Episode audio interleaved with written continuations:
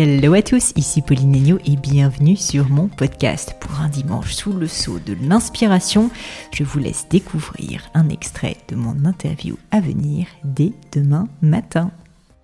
Alors justement, c'est quoi la vision? C'est quoi la vision? Et ça me fait une belle transition aussi euh, vers Jolt, parce que je sais que c'est le projet que vous portez, euh, donc de, justement de pouvoir porter cette vision. Est-ce que tu peux me dire, bah, toi, euh, concrètement, qu'est-ce que qu'est-ce que t'aimerais que la France fasse plus Ou qu'est-ce que... Ouais, enfin c'est une question assez, assez vague, tu vois, mais qu'est-ce que...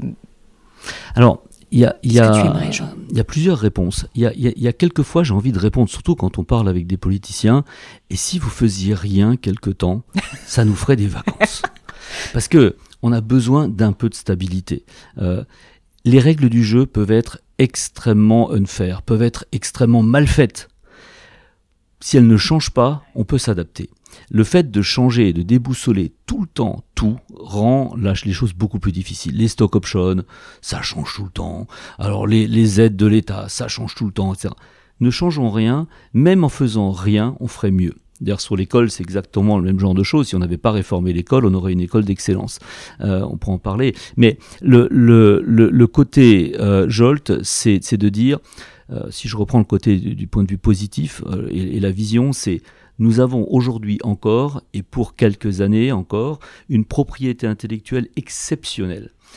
qui vient de nos laboratoires publics, qui vient de quelques sociétés privées, en France et en Europe. En fait, il y a un corridor en Europe qui part à peu près de la France, qui passe par l'Allemagne, la Suisse et qui grimpe vers les pays nordiques, qui est un corridor dans lequel toute l'innovation de l'Europe se, concentre. Alors, je ne veux pas expliquer que les pays du Sud n'ont pas d'innovation, ils en ont beaucoup moins, ça c'est un chiffre.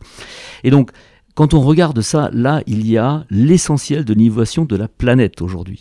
Euh, aujourd'hui, il y a plus de brevets en force qui sont activables en Europe États-Unis. Et qui sont des brevets, en plus des brevets de deep tech, enfin je veux dire vraiment des, comme tu parlais, de produits quoi, c'est-à-dire de. C'est le bon mot deep tech parce que l'intérêt du brevet, c'est qu'on ne peut obtenir un brevet que si c'est une invention originale. Hmm. Sinon, ça ne peut pas être accepté comme brevet.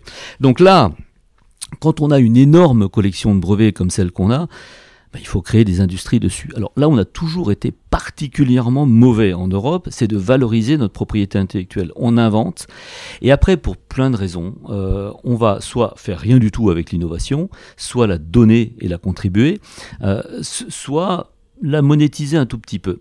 Alors la donnée, par exemple, il y a, quelques éléments qui sont étonnants. Par exemple, les, télécoms mobiles.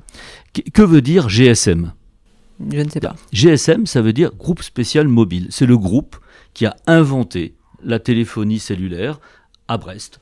Enfin, en Bretagne, c'est des Bretons, euh, c'est le CNET à l'époque, donc le Centre de recherche des télécoms, qui invente ça, avec euh, des, génies à l'époque, hein, qui ont eu les bonnes idées, qui ont tout mis au point.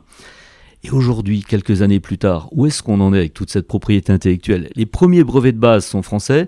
Aujourd'hui, euh, on paye à peu près je pense 15 à 20% euh, du prix d'un téléphone mobile en licence à Qualcomm, euh, qui pourtant n'a rien inventé du tout à la base et n'a fait que perfectionner.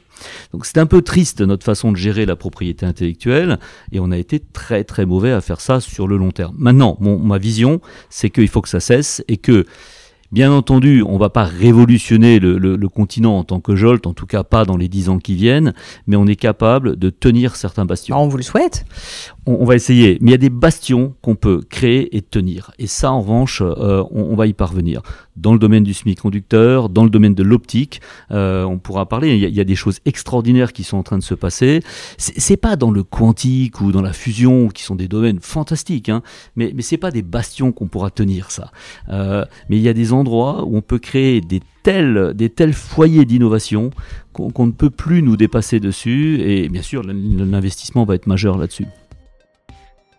Cet extrait vous a plu? Pensez à vous abonner directement sur votre application de podcast préférée pour être sûr de ne pas le rater. À bientôt